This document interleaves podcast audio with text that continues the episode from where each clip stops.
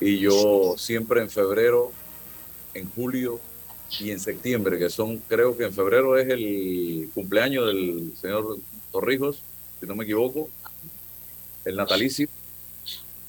En julio su muerte y en septiembre la firma de los tratados veo ese entusiasmo de la dirigencia, principalmente la dirigencia nacional del Partido Revolucionario Democrático en las redes sociales. Y yo, en mi mente inmediatamente, y usted Raúl, que tiene unas dos canas más que yo, me pregunto, ¿no será mejor homenaje al general Torrijos, fundador del PRD,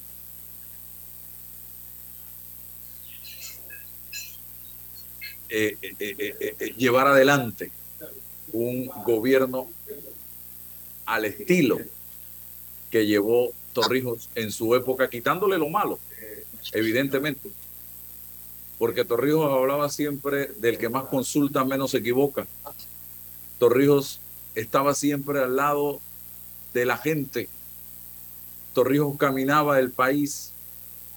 Torrijos consultaba con la gente, con su gente.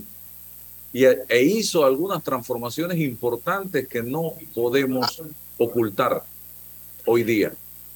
Siempre a través de esa, repito, consulta con la población panameña, dándole la oportunidad a un sector de la población que estaba aislado, por ejemplo, de la educación, de integrarse a la educación de este país a través de la Universidad de Panamá.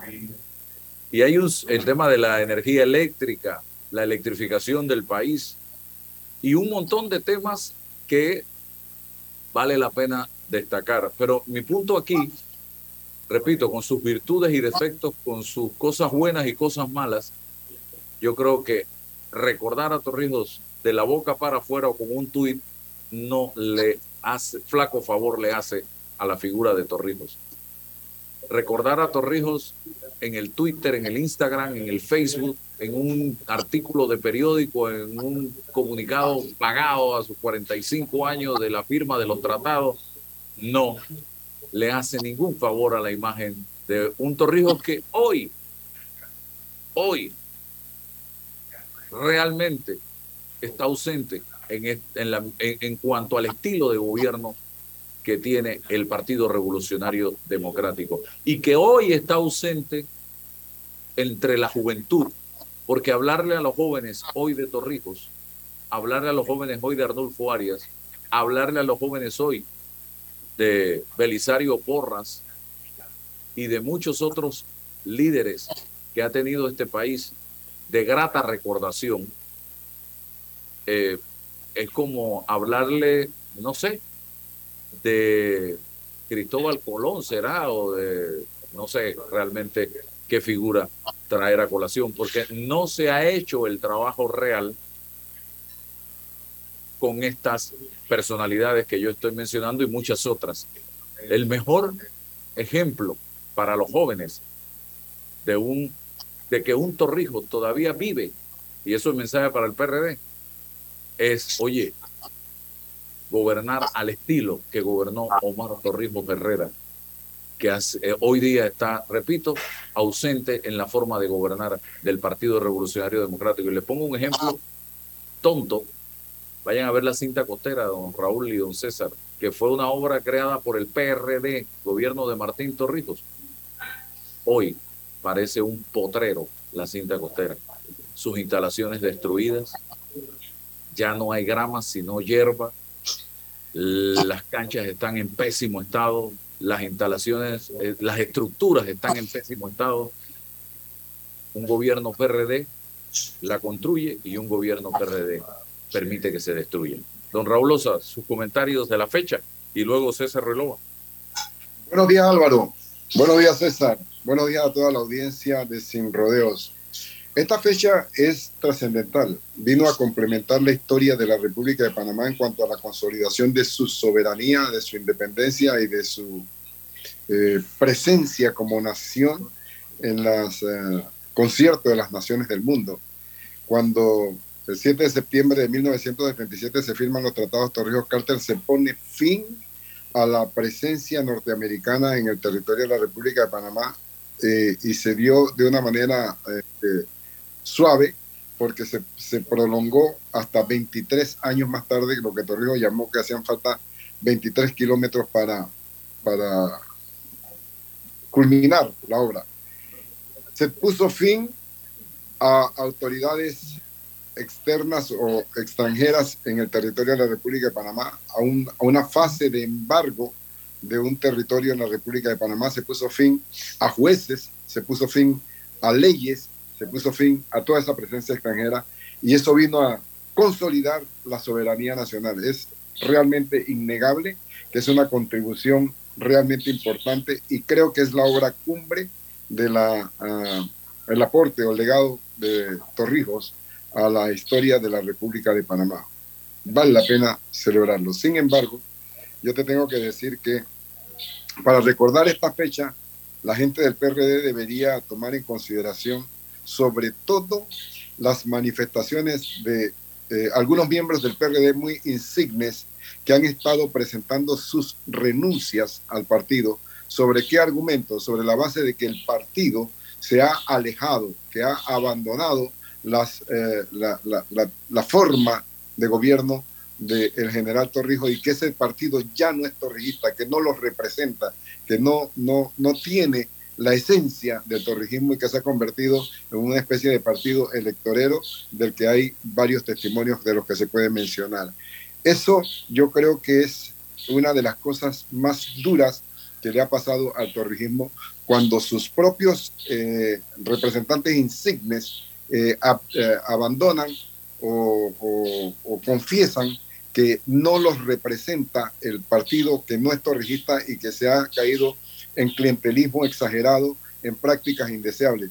Yo te pongo, por ejemplo, este, algunas cosas que han sucedido últimamente cuando el Tribunal Electoral le niega al secretario general del PRD pagarle las cuentas de cinco viajes de avión, por ejemplo, porque dice que eso no está eh, contenido dentro de lo autorizado, o pagarle 80 mil balboas en cambio de cámaras al local del partido, o cuando se denuncia en la asamblea y se acepta por parte del director de Acodeco que de la planilla de Acodeco se tienen empleados trabajando dentro del PRD, es decir, que el Estado está, está financiando, además de los subsidios electorales, le está financiando el activismo al PRD. Eso es, y confeso, el director de Acodeco sobre esto, me parece que es una de las cosas que certifica que lo que ha dicho Leonor Calderón, por ejemplo, o el señor Porras, por ejemplo, u otros que se han eh, apartado del PRD, este, tienen razón en cuanto a que las prácticas eh, en la realidad lo que hacen es desmentir el discurso de los propios dirigentes del PRD. Creo que el mejor homenaje que le pudieran hacer es hacer correctivos, reordenar su, su línea, revisar lo que están haciendo y tratar de enderezar. Lo veo sumamente difícil. El gobierno como tal no hace clic. Una de las cosas que tenía Torrijos como, como virtud era que tenía, logró desarrollar una conexión con la población que era realmente interesante. Este gobierno no logra hacer esa conexión, no logra hacer clic con la población, independientemente de los discursos que pronuncie, no hace clic y ese es uno de los grandes defectos que tiene el gobierno nacional.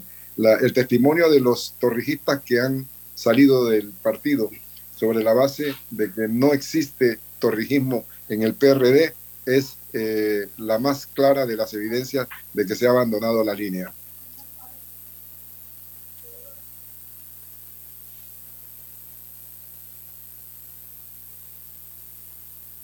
Álvaro, estás en mute. Acabo de leer ahí un comentario de una cuenta de esas que, que abundan en las redes sociales, creadas sin sentido, simple y sencillamente al ataque. Pero dice algo que hay que aclarar, don Raúl y don César. La oligarquía se ha secuestrado al PRD. Yo le voy a preguntar a esta persona y, y a mucha gente que quizás piense de esa manera.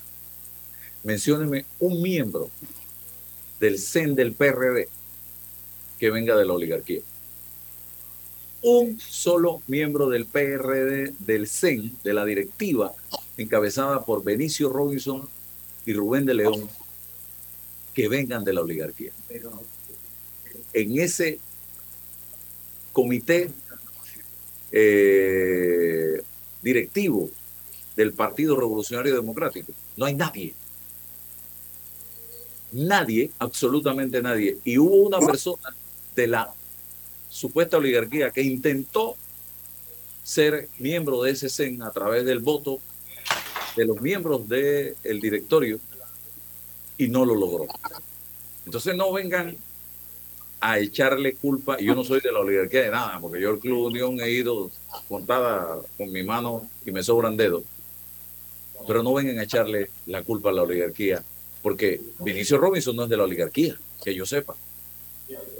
Rubén de León tampoco, Doris Zapata tampoco, Carlos Pérez Herrera tampoco, eh, Raúl Pineda de la oligarquía de San Miguelito. ¿De qué oligarquía estamos hablando? Los errores los están cometiendo los propios hoy día miembros del Partido Revolucionario Democrático que dicen representar al pueblo panameño. Que yo sepa, incluso Dito Portizo no viene de la oligarquía de este país. Estimados amigos, igual Gaby Carrizo. Entonces, ¿de qué oligarquía estamos hablando? Han hecho, han cometido errores y han hecho las cosas mal. Se han desconectado del pueblo panameño en vía contraria con lo que fue en un momento dado el fundador de este colectivo político, Omar Torrijos Herrera. Y eso hay que decirlo, que repito, ¿ah? cometió errores, pero también tuvo aciertos en la administración del país en el periodo donde estuvo. De eso no, yo no puedo venir aquí a mentir. Eh, igual los tuvo Arnulfo Arias, igual los tuvieron, todos los presidentes han cometido errores, tienen errores cometen eh, desaciertos, pero también hay aciertos. Eh, don César Reloj. Gracias. Álvaro, buenos días. Buenos días, don Raúl. Placer siempre los miércoles intercambiar opiniones, ideas con usted. Y buenos días a todos los que nos escuchan en la mañana de hoy, 7 de septiembre. Álvaro, el esfuerzo de hoy quiero dedicárselo a mi hija, Perlita Rosa, que cumple 10 años. Wow. Y él le decía a Perla que que hoy era un día histórico por su cumpleaños y también por el Tratado Torrijos Carter. Ya le están eh, eh, informando en la escuela qué significa eso y está muy clara en la reversión y todo aquello. Así que le explicaba a Perla la importancia de la fecha, aparte de su cumpleaños, de sus primeros años. Que Dios me la bendiga y que me la cuide siempre. La historia, Álvaro, es, está allí, o Raúl, la historia está para examinarla, para, para cuestionarla, para para reflexionarla, ¿no? Y, precisamente a partir de su reflexión, con el nacimiento de la República, el 3 de noviembre de 1903, que unos le llaman separación, otros le llaman independencia, hay un debate entre los historiadores, creo que en la revista Lotería eh, hay unas reflexiones sobre la connotación de la, de la fecha.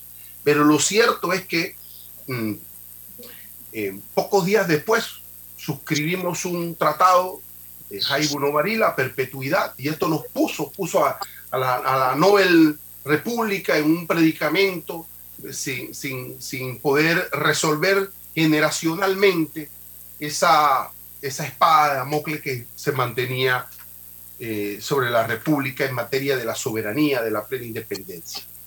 Y, logra, como bien dice Álvaro, um, Omar Torrijos, reflexionar sobre todos esos intentos generacionales de forma eh, eh, anterior para armar un equipo de panameños y panameñas para eh, generar la conciencia las condiciones políticas y sociales en, la, en el pueblo de ir por todas, ir por un tratado que resolviese de forma definitiva el problema de la perpetuidad y por supuesto el problema de la soberanía. Era el proyecto nacional. Y en ese proyecto nacional no existía el PRD. O sea que hoy el PRD no puede decir que es eh, una organización destinataria o, mantener el usufructo de nada. El PRD nació después. Que, el líder máximo y quien fraguó la construcción de ese partido, pero eso fue posteriormente.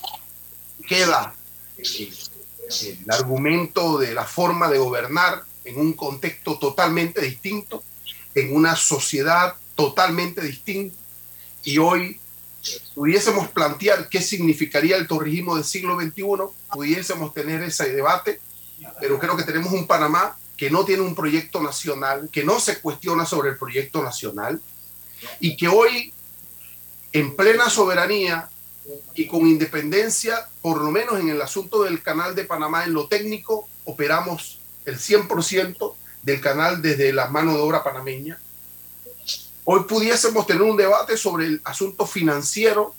Se presentó el presupuesto del Canal de Panamá y se proyecta una utilidad de 2.800 millones de dólares para el Tesoro Nacional. Ahora, ¿cómo distribuimos ese beneficio y esa riqueza? Esa potencial riqueza mm, le llega a todos los panameños o es un asunto de la economía transitista que pasa por el centro Panamá-Colón, las áreas metropolitanas. ¿Cómo lo distribuimos? ¿Cómo incorporamos al resto del país a la lógica del, Panamá independiente, del canal de Panamá en manos panameñas? ¿Cómo lo hacemos? Yo creo que son los retos fundamentales que el partido de gobierno tiene que examinarse y reflexionar sobre, esto. ¿Cómo hacerlo? ¿Cómo incorporarlo a, esa economía que eh, roza el canal al resto del país. E, eso no, no, lo, hemos logrado. Creo, Álvaro, que hasta el propio administrador lo vio como un desafío todavía por hacer, incorporar al resto del país a esa lógica del canal. Entonces, mm, las preguntas están ahí, los retos están ahí y este gobierno ha fracasado respecto a eso. Si consultó más, consultó menos, ahora tiene los medios tecnológicos para hacer consultas con un teclado no sé si le interesa, tiene la voluntad de generar esa consulta. Está resuelto el asunto de la soberanía, desde esa perspectiva sí, pero ahora han quedado otros retos políticos, sociales, que tienen precisamente que ver con el asunto del canal de Panamá, que están muy, muy pendientes. Interesante, estimados amigos, me dice aquí un compañero más, un comentario, un amigo, eh, no hay oligarquía, pero si hay algunos piratas con loro y pata de palo eh, haciendo de las suyas dentro de este colectivo político eh, que antes, Raúl, y usted no me va a dejar mentir, tenía una banca que tú no sabías cuál podías poner en el cuarto bate, de, cuarto bate, porque todos eran cuarto bate. Me pregunto yo, ¿cómo está la banca? Del PRD. pero pregunto yo, y don Raúl nos pudiese ayudar, quizás eso que llaman oligarquía, el concepto ese, ya ahora la oligarquía está entre los mismos políticos, son mismos, ellos mismos coinciden en el plano económico y en el plano político, son ellos mismos. Antes se suponía que la oligarquía económica estaba fuera del espacio político, pero ahora ya han encontrado que es a la política se han hecho millonarios y coinciden. Ahora ya el oligarca es el propio político. No, sé, don Raúl, ¿qué visión tiene usted? Bueno, eso hay que tomar en consideración el concepto de oligarquía, ¿no? Frente al concepto de monarquía, la oligarquía es el gobierno de pocos, el control de pocos sobre los poderes del Estado. Y en ese sentido tú tienes razón. ¿Cuántos años hace que son los mismos diputados? ¿Cuántos años hace que se está alternando el poder entre, los mismos, entre las mismas personas procedentes de los mismos grupos y no necesariamente de los grupos económicos poderosos? Sin embargo, no hay que dejar de tener en cuenta esta oligarquía económica de la que algunos hacen referencia, también usa una estrategia diferente. No necesariamente tiene que estar eh, sentado en la silla o con la, con la credencial de diputado o con la credencial de presidente o de vicepresidente o de ministro esta oligarquía también a través de las donaciones que se hacen eh, a los partidos políticos ejerce cierto tipo de control y creo que de alguna manera hay una referencia indirecta a este control de ciertos sectores económicos que a través de las donaciones eh, mantienen sobre los eh, gobernantes visibles, ¿no? Esta es la situación que se plantea cuando se, alguien habla del control de la oligarquía, pienso yo que hay que tomar esas dos eh, acepciones, ¿no? Una oligarquía híbrida, una, una oligarquía híbrida, mimetizada, ¿no? Que se han asociado los que hoy dirigen el partido, algunos de ellos, con sectores de la oligarquía es otra cosa. A conveniencia, se han asociado para hacer negocio y demás. Eso sí está, debe y está pasando, evidentemente que está pasando, estimados amigos. Así que eh, otro de los temas que quería tocar en el día de hoy eh, y que ha tenido eh, muchas críticas en las últimas 48 horas fue la creación de una comisión contra la corrupción que diversos sectores de la sociedad están calificando como excluyentes, porque esta comisión solamente es el producto de los que se sentaron en la mesa en Penonomé. O sea que ahora esta gente son parte de una comisión que se va a encargar de la lucha contra la corrupción. Imagínese usted, sigue el gobierno nacional patinando tal iguana en, o borriguero en piso de mosaico en algunos temas, y este es uno de ellos, porque no podemos reducir la supervisión del tema de la corrupción a los grupos originarios, al Suntrack y a otro grupo que quizás había sentado en esa mesa de los maestros allá eh, de la provincia de Veraguas y otras agrupaciones más del país. Es de todos. ¿Y qué fuerza o qué seriedad va a tener esta comisión contra la corrupción, me pregunto yo? y los objetivos y se ha creado a través incluso de un decreto, por lo que tengo entendido por parte del gobierno nacional, eh, don Raúl Osa. Es indispensable que comencemos todos a entender que Panamá es de todos. Es una prédica constante que debemos nosotros mantener en estos espacios, Álvaro, para concertar entre todas las partes las soluciones que Panamá necesita. El tema de la corrupción nos está acabando tenemos la convicción de que desde el gobierno o desde los últimos gobiernos se ha estado asaltando al erario de una manera inmisericordia, con perjuicio, grandes perjuicios para los sectores más vulnerables de nuestro país, que no tienen, eh, no están, no están preparados para, para defenderse de estos ataques que se están haciendo cotidianamente. Entonces, nosotros tenemos que ser insistentes en que la participación de todos los sectores es indispensable. No puede haber una una comisión anticorrupción que con la participación de determinados sectores y con la exclusión de otros sectores. Ese país no es el país que nosotros estamos construyendo. Estamos construyendo el país de la hermandad, el país del reconocimiento de los distintos sectores sociales y económicos de, de esta nación. Tenemos que ser exigentes en ese sentido y no permitir que el gobierno excluya desde la facultad de emitir decretos o a través de un, de un decretazo excluya a ninguno de los sectores que deben estar en, la, en, la, en, el intercambio de ideas, en el intercambio de reconocimientos, en el intercambio de aprobaciones y en el intercambio de demandas. Tenemos que ser exigentes en ese sentido, Álvaro. César. Yo pienso que eh, hay muchas formas de interpretar esta, esta, esta, esta situación. efectivamente, se emitió un decreto ejecutivo como consecuencia de los resultados de, las, de los acuerdos de la Mesa Única de Reclamación en Perú Eh, a ese acuerdo se llegó. Ahora, ¿qué significa esta, esta, este decreto y esta comisión, eh, la Comisión Ciudadana contra la Corrupción?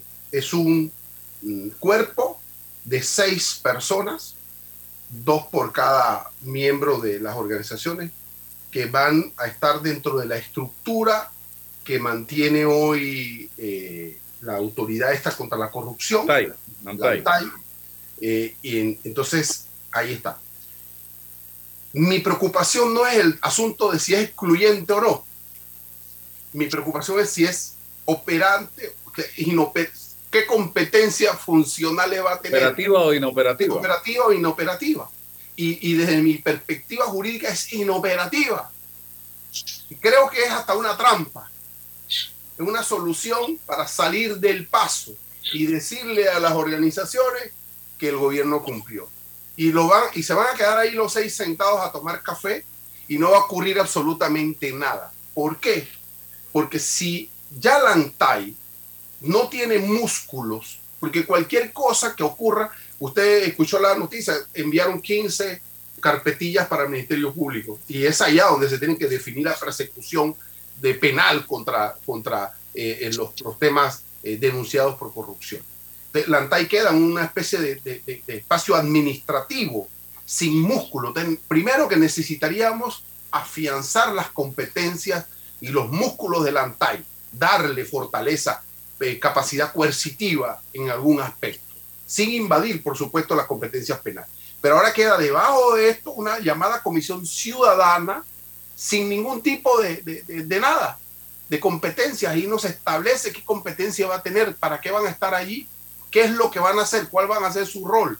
Y si van a estar estos seis o van a estar los del grupo empresario o cualquier otro, bajo esas mismas condiciones, ya el problema no es si es excluyente o no, es que estamos cumpliendo con cosas formales para decirle al país que estamos comprometidos contra la corrupción, pero no hay fondo porque no hay competencia funcional.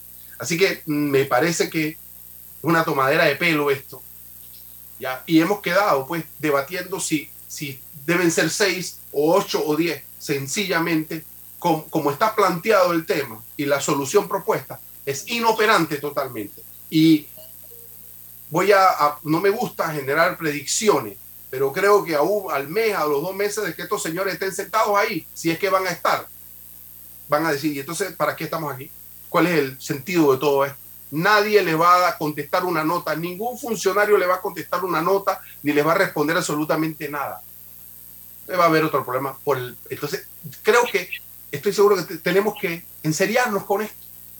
¿Este gobierno está comprometido con el ataque a la corrupción o no? pero no, que no salgan con esto. Y que no me digan a mí que es como consecuencia de los acuerdos. Por favor.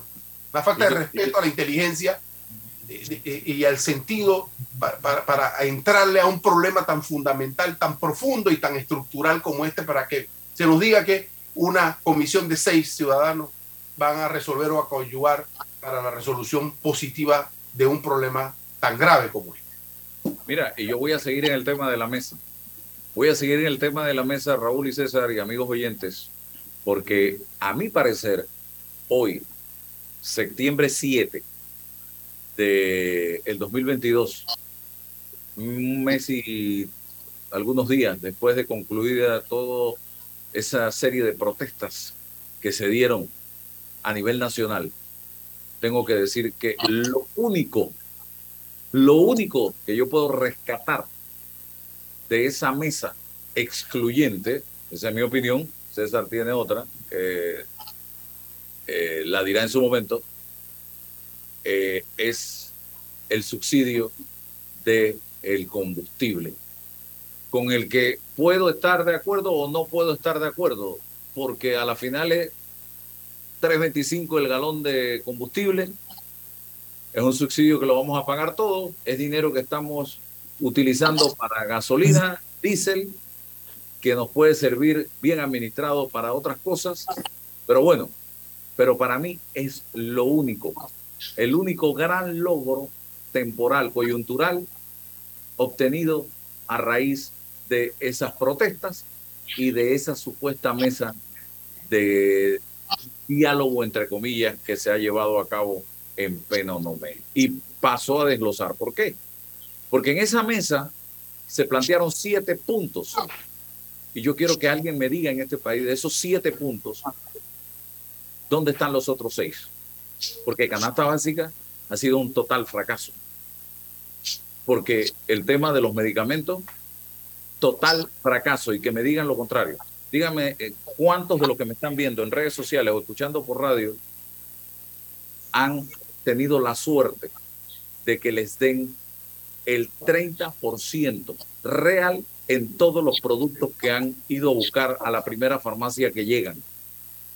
O tienen que estar recorriendo una, otra o la otra porque no hay, o porque ese medicamento no es, o porque usted X o Y Z argumento, ese no está en la lista. Entonces, el otro tema, el tema de la caja de seguro social, en nada. El tema de la energía eléctrica, nada. El tema de la corrupción en esta mesa, en este decreto, que como dice César, primero para mí excluyente y segundo, tampoco va a parar y a quedar en nada, ni bola le van a parar a esta gente. Entonces, díganme ustedes, amigos, cuál puede ser el gran trofeo de todo lo que sucedió en julio. Absolutamente nada. Y yo coincido con aquellos que dicen que la brasa todavía está allí y que en cualquier momento puede arder como en julio pasado. Ojalá no pase, ojalá no pase. ¿eh? No quiero estar aquí promoviendo absolutamente nada ni que se interprete que estoy promoviendo nada. Pero ese fuego no lo han apagado y se perdió la gran oportunidad histórica que ha tenido el país de verdaderamente entre gente pensante que ame el país, nos pudiéramos haber sentado a llevar adelante un gran proyecto de país a través de un consenso nacional que hubiese empezado desde la constitución de la República, pasando por la ley de la Caja de Seguro Social y otros temas de interés nacional, pero no ha pasado ni va a pasar absolutamente nada. De aquí nos vamos ya a la campaña electoral, usted va a ver, y ojalá el pueblo no se equivoque el 5 de mayo votando por la misma cosa que ha venido votando en los últimos años. Adelante, don Raúl. Una comisión que se crea para resolver o para atacar o para analizar o para proponer sobre uno de los problemas más graves, creo que el más grave que tiene este país, como es la corrupción, es el reconocimiento por parte de la institucionalidad de su fracaso, de su incompetencia, de su incapacidad para resolver ese problema. El presidente de la República es el primer obrero de la nación, es el líder más importante que tiene la institucionalidad panameña y es de quien debería emanar la orientación, la estrategia para combatir la corrupción, con una institucionalidad fuerte, como por ejemplo emanando políticas específicas de parte del presidente de la República frente a cualquier tema de corrupción, él elabora, él hace, toma una decisión, emite una orden, firma un decreto, hace algo que la gente vea como un ejemplo de combate a la corrupción, entonces comienza a emanar toda la institucionalidad a solucionar el problema de la corrupción. Pero mientras el presidente de la República guarde silencio sobre los distintos manifestaciones de corrupción que hay en nuestro país, entonces toda la institucionalidad se queda en, en, una actitud intermedia, como esperando, como a la expectativa, y vienen las soluciones como los nombramientos de las comisiones para mm, delegar la competencia que tiene el presidente de la República, que tiene el ANTAI, que tiene el Ministerio Público, que tiene la ciudadanía en general en esa corrupción pequeña, en, e, perdón, en esa comisión pequeña a la que se le atribuye competencias para denunciar la corrupción, que es una competencia que tenemos todos los panameños. Entonces yo creo que es el momento de llamarle la atención al señor presidente. Desde hace tiempo él debió haber asumido una posición muy concreta, tal y como lo había prometido en el momento de la campaña electoral, en donde decía que se iba a detener la corrupción de una vez por todas, entonces eso se ha quedado en un discurso vacío. Nosotros tenemos que hacer funcionar la institucionalidad, que funcione la ciudadanía denunciando, que funcione el presidente de la República emanando instrucciones específicas. Mira, en este momento en que se acaba de confirmar que con los fondos de una institución del Estado como es la ACODECO, por parte del propio director de Acodeco, que de esa institución se pagan los salarios de activistas del PRD, eso eh, amerita una intervención directa y concreta de toda la institucionalidad panameña, pero hasta este momento yo no he tenido conocimiento de que se ha dado una reacción por parte del presidente de la República, por ejemplo, por parte del Ministerio Público, de entrar a investigar esa situación y de entrada con correctivos específicos. Un presidente que eh, eh, al enterarse de esta decisión llama por teléfono y le da una instrucción, inmediatamente me corrige este y lo hace conocer al público, es un presidente que da el ejemplo, pero mientras guarde silencio, da la impresión de que está en complicidad, de que está aceptando, de que está callando, de que está protegiendo esa situación. Y ese es el país que nosotros no queremos tener. Queremos el país de la transparencia, el país donde se da a conocer los correctivos, el país donde se actúa dando el ejemplo, no guardando silencio. César. Sí, bueno, Álvaro, lo hemos, lo hemos conversado en un sinnúmero de ocasiones. Yo sí estoy claro en que los movimientos sociales lograron, lograron sentar al gobierno. No podemos seguir en la misma lógica del capitalismo de amigotes, ¿no? Como dice el economista Chapman.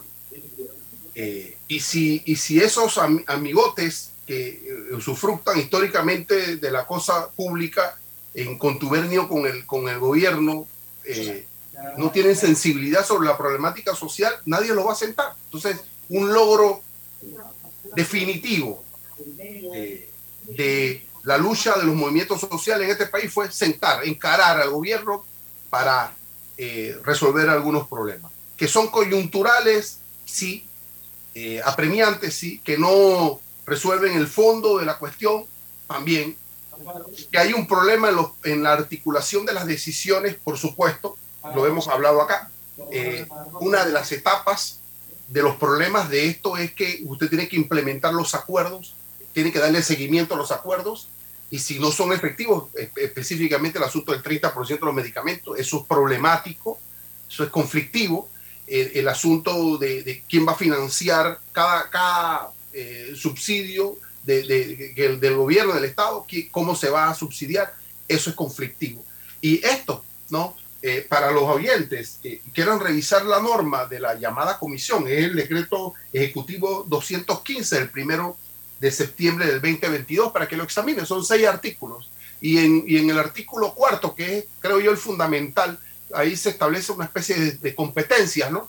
En un poco presentar los casos de corrupción, eso usted lo puede hacer si está en ninguna comisión, denunciar los casos de corrupción, usted lo puede hacer, visibilizar información vinculada a los temas de corrupción, cuidado con eso porque se presume la inocencia y no vaya usted a entrar en un problema de una eh, demanda por, por, información que todavía no está consolidada eh, y la cultura en la administración pública del funcionario de denunciar la corrupción que ve. El jefe que se va el fin de semana con un carro del Estado, con gasolina, qué sé yo. Todavía nos hace falta más que normativas, culturas al respecto.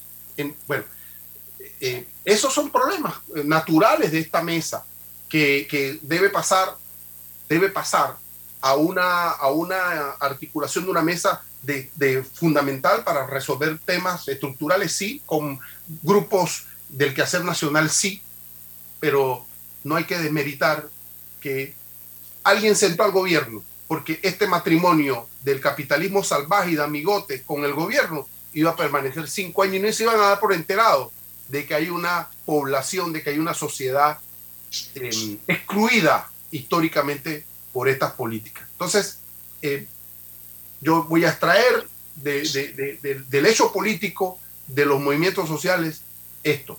Mejorar es una experiencia democrática, por supuesto que sí, que hay que mejorarla, que hay que articularla, por supuesto que sí. Bueno, son los retos. Nos, nos va a alcanzar el tiempo y el espacio para una mesa estructural. Creo que no. Las condiciones políticas de este gobierno están en la mínima expresión no sé si van a encontrar un interlocutor, un moderador para sentar a todos los, a, las organizaciones que tienen que ver con el quehacer nacional y, encarar los problemas y resolverlos. No les va a alcanzar. Más cuando ya estamos en política, porque por ahí hay unos independientes, otros pseudo independientes y otros descaradamente de partidos políticos compitiendo por la búsqueda de firmas eh, y estamos abocados a eso, en una competencia de quién consigue más firma, quién hace más show mediático, quién eh, cosifica a nuestro pueblo en masa. Me da pena ver eso esté pasando día a día. Es una pena enorme que siento cuando veo a mi pueblo cosificado y eh, sobre esta lógica. Pero bueno, lo hemos institucionalizado, lo hemos legalizado y seguimos contando diariamente quién tiene más firmas. Es lamentable para la calidad de democracia que aspiramos como panameños, que es el proyecto nacional, a lo que debemos aspirar como proyecto nacional. Pero nos cosifican y lo visibilizamos y no lo criticamos y los contamos y lo legitimamos. Es terrible moralmente para mí ver día a día lo que está pasando con este proceso. Bien, y para eh, otro de los temas que está en este momento sobre el tapete es lo que va a pasar en los próximos días ya eh, con el caso de Brecht, con la proximidad de la fecha de la audiencia preliminar alterna del caso de Brecht que está programada para celebrarse del 12 al 30 de septiembre es clave, dice la prensa hoy, para la opinión pública entender los alcances de este proceso. El caso de Brecht se está realizando de acuerdo con las reglas del sistema inquisitivo mixto, contenido en el libro tercero del Código Judicial. El juzgamiento de este caso le corresponde a la jueza Valoisa Marquine, jueza tercera liquidadora de causas penales. El proceso tuvo decenas de personas naturales vinculadas, de las cuales 12 llegaron a acuerdos de pena o colaboración eficaz. Ocho personas recibieron sobreseimiento definitivo y 21 personas obtuvieron sobreseimientos provisionales. El próximo lunes 12 de septiembre enfrentarán la audiencia preliminar 50 personas naturales imputadas y una persona jurídica también procesada como parte de esta causa. El caso de se originó en una denuncia del excontralor Alvin Widen interpuesta el 18 de septiembre del 2015 que fue archivada y luego, de acuerdo, luego del acuerdo entre la constructora brasileña y el Departamento de Justicia de Estados Unidos el 21 de diciembre del 2016. El caso fue reabierto en Panamá en enero del 2017. Y hoy, calificar de procesos inventados, de casos chimbos, eh, un proceso como de Brecht en nuestro país es un completo error, porque hemos visto cómo a través de diversos países de América, desde Estados Unidos hasta países de Sudamérica, se han desarrollado procesos relacionados con la empresa Odebrecht. Y venir a decir hoy, aquí en Panamá, es un caso inventado, eso no tiene ni pie ni cabeza porque aquí no hay ningún caso inventado. Aquí hay gente incluso detenida, condenada por la justicia norteamericana por temas vinculados con la empresa Odebrecht, señoras y señores.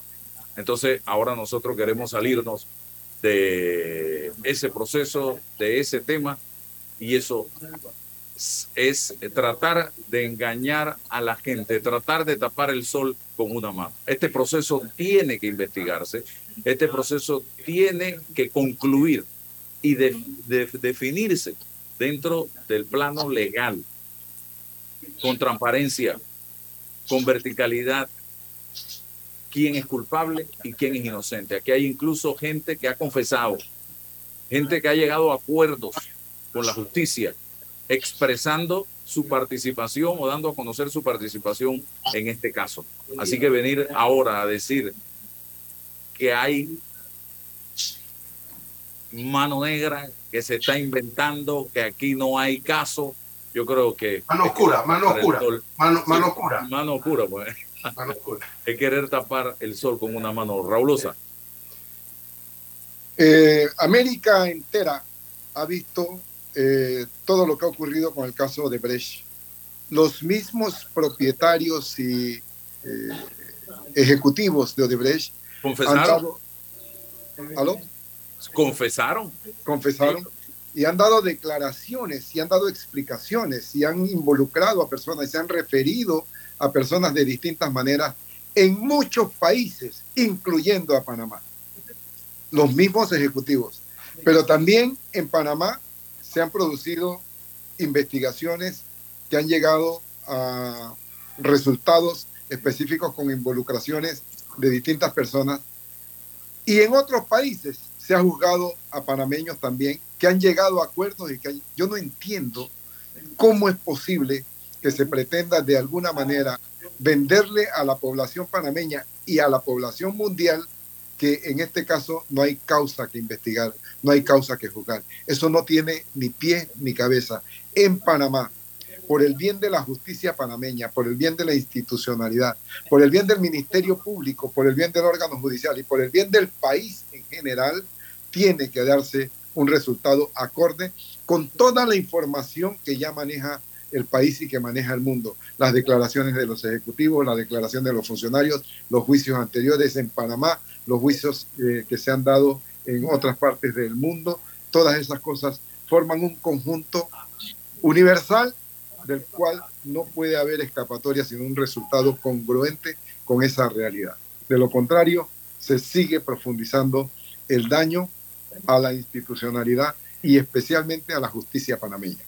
Yo me acuerdo, yo estuve en la gran audiencia, eh, donde, en la sala de audiencia donde vía virtual, ejecutivos de la empresa Odebrecht eh, hablaron de cómo se manejó desde un principio el tema. Recuerdo que fui a la corte, una sala de audiencia, que no había abrigo para el frío que había ahí adentro en ese momento. Duro. Había monitores, conexión directa con Brasil.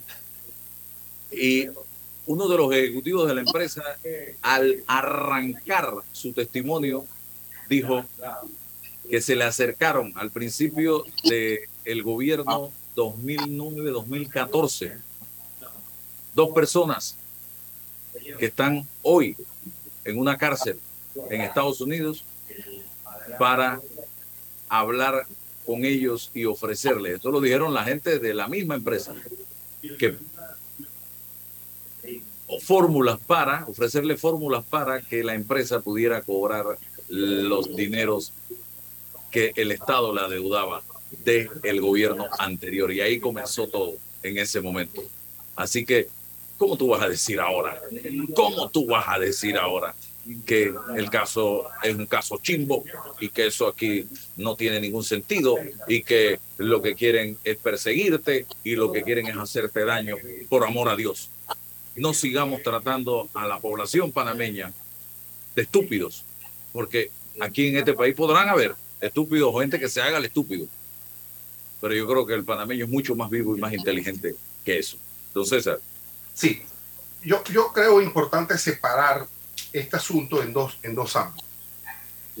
entendiendo que hay más de 50 personas eh, vinculadas, relacionadas, llamadas al proceso de Brecht. Proceso accidentado que inicia con una denuncia, que se cierra, que se apertura, un proceso accidentado. Pero lo importante jurídicamente es lo siguiente. Existe una conclusión llamada vista fiscal que tiene más o menos mil páginas, mil fojas de todo la conclusión a la que arriban el fiscal de la causa frente al juez. Es importantísimo que, la gente tenga acceso a ese documento. Está por ahí, se puede leer y, conocer mm, las eh, argumentaciones, las vinculaciones y los hechos que potencialmente vinculan o no a las personas que se mencionan ahí. Eso es fundamental desde los aspectos jurídicos. Es la base, es la, es la piedra angular que tiene el fiscal en esta audiencia que se aproxima para sustentar, para argumentar los hechos y los elementos de, convicción que tiene a propósito de cada uno de los actos. Y lo tiene que hacer porque es una obligación de la ley en el plano jurídico tiene que hacerlo, esa es su obligación como fiscal. Y los abogados defensores de cada uno tienen también el derecho de presentar las argumentaciones, las oposiciones, los contraindicios, todo tiene ese, para poder enervar la mm, eh, intencionalidad del acusador. Eso es en el plano jurídico. No he escuchado a nadie que delegitime esa relación jurídica. Y eso es lo que va a pasar. Es decir, el caso de Brecht es legítimo, es jurídico y se le tiene que brindar en esta audiencia la oportunidad, la amplitud a cada parte a sustentar sus derechos. Y es lo que la juez tiene que hacer en derecho. El otro ámbito, el ámbito político, el ámbito del, del discurso, de la retórica, de la falacia, eso es otra cosa. Y la primera separación, yo lo, creo que estoy seguro que usted no escucha a el 90% o el 95% de las personas vinculadas ahí decir que esto es un asunto político. son, es la, la minoría la que eh, eh, encuentra en ese argumento la base de su defensa. Bueno, se va a estrellar o se van a estrellar los que van a presentar esa argumentación política, porque esto no es un proceso político, es jurídico. y el abogado, claro, por eso que la esperanza de que cada, cada porque conozco de, de, gente, de personas que tienen sólidos argumentos en contra de la acusación fiscal, sólidos argumentos jurídicos, y lo van a presentar. Y estoy seguro que van a salir airosos del caso de jurídicamente hablando. Pero, pero a veces nos movemos desde el argumento político y nos quedamos, no, no, no, usted va a ver, don Álvaro y don Raúl, que la juez va a tener que calificar y argumentar y luego de esa pieza poder examinarla aquí, el resultado, la definición de si llama juicio a, a N cantidad de personas, si mantiene el sobrecimiento de los otros y así sucesivamente y argumentar en función de eso. Eso es lo que va a pasar ahí y, lo, y se va a marcar en el caso de Brecht la mitad del proceso. A los llamados a juicio, entonces se van a eh, eh, tener que encarar al, ya al juicio definitivo de responsabilidad previo a una etapa probatoria. Todavía hay eh, temas que avanzar en lo procesal. Pero yo no me quedo con esta retórica política porque absolutamente no tiene nada que ver. A cada esfuerzo en la investigación va a ser criticado, va a ser ponderado, evaluado por parte de los defensores. Ahí va a haber una contradicción y debe haberla para la salud del propio proceso, porque el proceso es eso, contradicción. No se trata del argumento de las mil fojas del fiscal, que es la verdad del proceso. Eso no es cierto. Tiene que argumentar, tiene que presentar, tiene que hacerlo metodológicamente, inteligentemente, estratégicamente y jurídicamente. Y los abogados defensores en cada defensa articular sus esfuerzos para enervarlo y encontrar una solución lo más jurídica posible. A eso es lo que aspiramos porque el proceso la lógica del proceso es resolver un problema de violencia en la sociedad, resolverlo de forma civilizada a través de los resortes de la ley, pacíficamente y en paz. A eso aspiramos como sociedad. Es la obligación de los actores, acusadores, defensores y jueces hacerlo y seguir adelante. Y en el plano de la administración pública, poder, que no lo hemos hecho, no lo hemos hecho, ningún gobierno lo ha hecho, presentar los acicates para que no nos vuelva a pasar lo que nos pasó con el caso de Brecht, con ningún otro caso o ninguna otra empresa. Y ya tengo que irme al cambio, estamos en la parte final y creo que es importante aclararle a la ciudadanía que esta es una audiencia preliminar. Aquí se va a determinar si hay mérito para una audiencia ya final y la jueza tendrá que determinar eso y la fecha de dicha audiencia que debe ser, no creo que ya sea este año, don César, o no, ¿verdad? Ya será para el próximo año.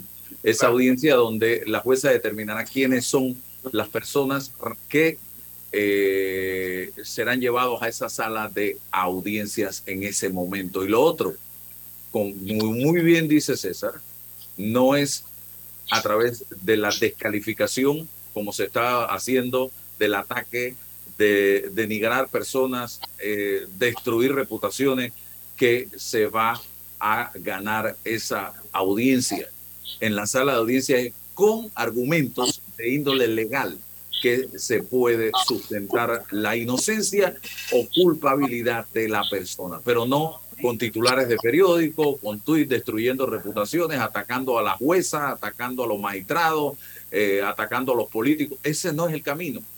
Eso es simple y sencillamente eh, una muestra de desesperación que te puede llevar a cometer graves errores de los que no puedas salir en un momento determinado. Esto en el debate jurídico es que se puede solucionar. Vamos al cambio y venimos con la conclusión. Apoya a tu productor local. Apoya a tu país. Cemento Chagres, el cemento panameño que nos une.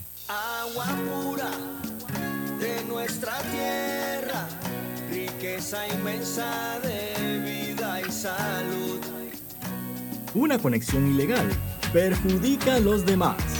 No pagar es robar. Conéctate con tu conciencia. Gobierno Nacional y dan.gov.pa. Somos agua.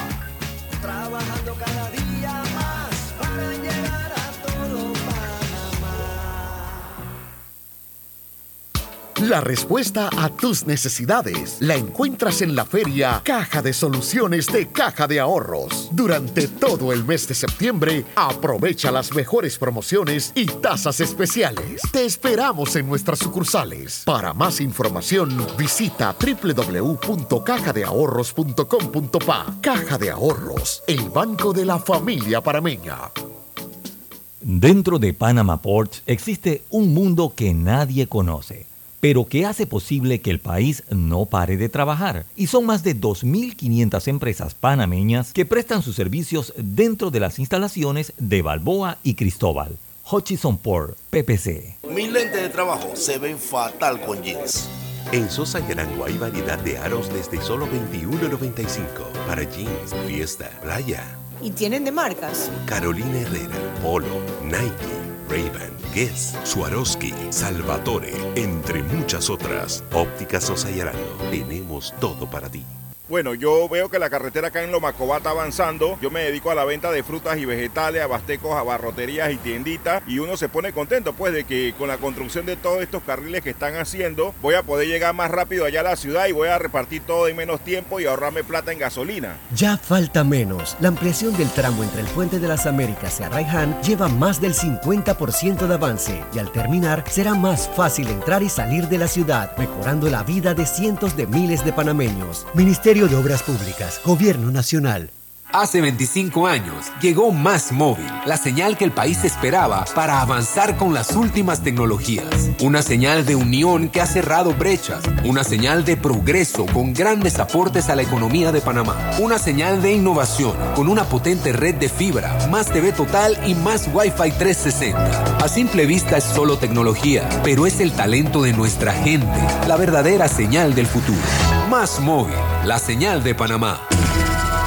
oh Atención segura y confiable a través de videollamadas desde el Centro de Atención al Usuario y kioscos multiservicio ubicados en puntos accesibles en todo el país. Son parte de los cinco mecanismos del Tribunal Electoral para el proceso de firma de respaldo a precandidatos de libre postulación. En el Tribunal Electoral trabajamos permanentemente y estamos preparados para cumplir con transparencia este proceso que inicia a partir del 15 de agosto de este año en pro de la democracia. Tribunal Electoral, la patria la hacemos contigo.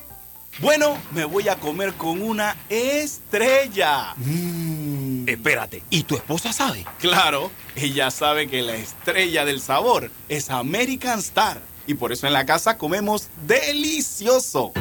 American Star, el tasajo, jamón, chorizos y embutidos más suaves, económicos y con el sabor que le gusta a todos. ¡Oh! ¿Me invitas a conocer esa estrella? Busca la estrella roja y azul American Star, la estrella de tu cocina. Al que madruga, el metro lo ayuda. Ahora de lunes a viernes podrás viajar con nosotros desde las 4 y 30 M hasta las 11 PM. Metro de Panamá, elevando tu tren de vida. Eres grande Panamá, abriendo rutas al progreso, caminando hacia el futuro, avanzando en el proceso. Eres grande Panamá, juntos vamos creciendo. Con la ampliación de la carretera Puente de las Américas a Raiján, más de 600 mil familias se verán beneficiadas con una mejor calidad de vida. Grande Panamá, juntos vamos creciendo. Un gobierno en acción. Déjate llevar por la frescura del pollo melo, panameño como tú. Déjate llevar por la frescura del pollo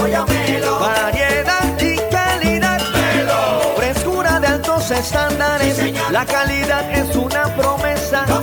para llevarte el pollo melo siempre fresco hasta tu mesa. Déjate llevar por la frescura del pollo melo. Por su sabor y calidad lo prefiero. Déjate llevar por la frescura del melo.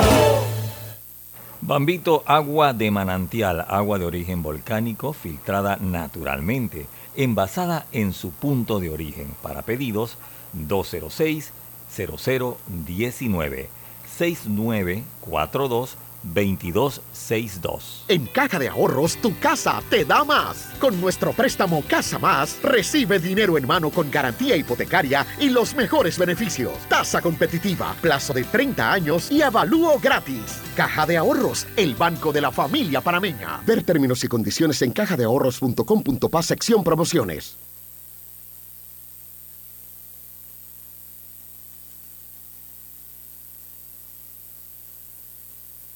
La línea 1 del metro pronto llegará a Villasaita, beneficiando a más de 300.000 residentes del área norte de la ciudad. Contará con una estación terminal con capacidad de 10.000 pasajeros por hora. Metro de Panamá, elevando tu tren de vida.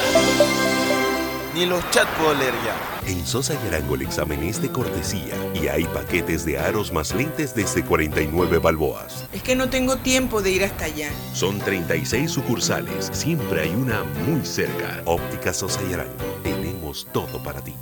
Invierte en tu país y en la seguridad de lo que conoces. En Soluciones Financieras Mi Éxito te ofrecemos solidez, una excelente tasa de retorno y un grupo accionario de renombre con experiencia multisectorial. ¿Estás interesado en invertir con nosotros? Escríbenos a inversiones@miexito.net. ¿Ya tienes todas tus vacunas? Protégete de enfermedades y sus complicaciones en el futuro. Prevenir es la clave para una vida sana. Las vacunas son seguras. Caja de Seguro Social. Aquí, ahora, siempre.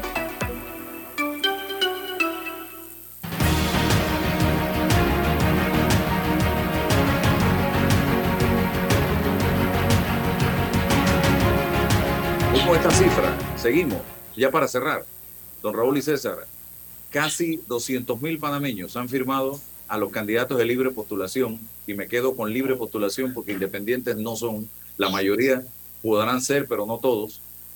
Y de esos casi 200 mil, el cerca del 65% fue la última estadística que vi, no sé si aumentó, son miembros de partidos políticos. Son inscritos en partidos políticos que han firmado a los candidatos de libre postulación. Y hemos visto circular instrucciones de miembros de partidos políticos a su membresía para que le firmen a candidatos de libre postulación. Entonces, ¿cuál es el propósito? Tomarse la- las eh, candidaturas de libre postulación para no permitir que gente realmente independiente participe en la campaña del 5 de mayo, dividir el voto, pero sí hay, están las garras de algunos partidos políticos tratando de apoderarse de esta figura tan noble que surgió en un momento de la historia de este país y que hoy día la están destruyendo. Y si el Tribunal Electoral en el próximo quinquenio 2024-2029 no hace la reforma profunda para poner orden, esto mejor el- que eliminen lo que no, porque ya no sirve para nada. Cierre Raúl con un minuto.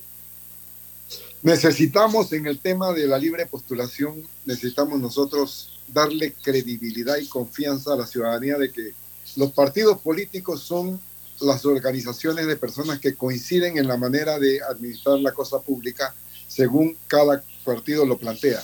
Y los independientes somos los que no nos sentimos representados en los partidos políticos y por eso buscamos una figura libre de, la, de, los partidos políticos.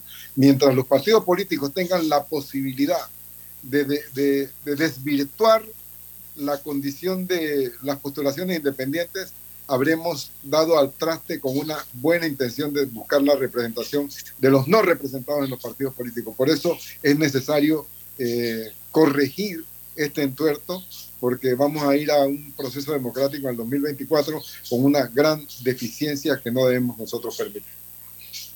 Bien, gracias César, Raúl, a ustedes por su sintonía. Mañana tenemos eh, otro compromiso. Vamos a tener a Jenny Pérez, periodista internacional desde Alemania con- y de origen chileno, hablándonos de la situación en Chile en este momento, eh, producto de la elección del, del referéndum del pasado domingo. Que tengan buenos días. La información de un hecho se confirma con fuentes confiables y se contrasta con opiniones expertas. Investigar la verdad objetiva de un hecho necesita credibilidad y total libertad. Con entrevistas que impacten, un análisis que profundice y en medio de noticias, rumores y glosas, encontraremos la verdad. Presentamos a una voz contemple y un hombre que habla sin rodeos con Álvaro Alvarado por Omega Estéreo. Gracias por su sintonía. La respuesta a tus necesidades la encuentras en la feria Caja de Soluciones de Caja de Ahorros. Durante todo el mes de septiembre, aprovecha las mejores promociones y tasas especiales. Te esperamos en nuestras sucursales. Para más información, visita www.cajadeahorros.com.pa. Caja de Ahorros, el banco de la familia parameña. La autoexploración ayuda a detectar. Un examen a tiempo puede salvar tu vida. Haz tu cita al 6283-6321 del Hospital Paitilla. Mamografías 50 balboas. PSA 25 balboas. Válido para clientes particulares y de aseguradora. Del 1 de septiembre al 31 de diciembre de 2021.